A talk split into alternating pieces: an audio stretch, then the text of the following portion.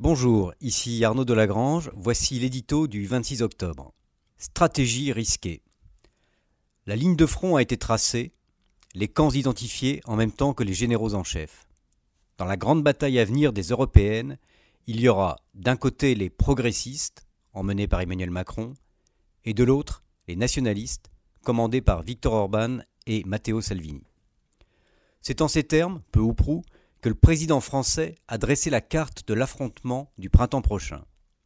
Il y a, à l'évidence, l'idée de reproduire à l'échelle continentale ce qui a si bien fonctionné au niveau hexagonal. Rejouer, en plus grand, le match du second tour de la présidentielle, en tentant au passage de faire exploser le Parti populaire européen, dont le spectre des sensibilités court d'Angela Merkel à Viktor Orban. Cette stratégie, aussi subtile soit-elle, est lourde de risques. D'abord, parce que le logiciel européen n'est pas tout à fait le même que celui de la France. Ensuite, parce que les oppositions simplificatrices empêchent d'appréhender correctement les problèmes, notamment celui de l'immigration. En France, au sein même de la majorité, on commence à s'en inquiéter.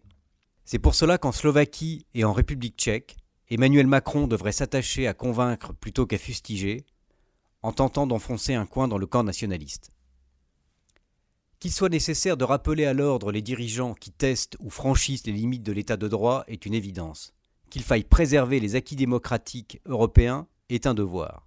Mais repousser dans les franges de la délinquance politique des pays qui font entendre une voix différente est dangereux.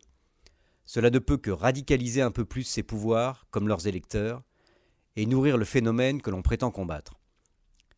L'Europe ne peut se faire contre une partie, grandissante, d'elle-même. Pour ne pas se défaire, elle a besoin d'un projet à la fois conforme aux principes fondateurs et adapté aux défis de notre temps. Une vision qui réconcilie l'Ouest et l'Est, le Nord et le Sud, l'efficacité et la morale.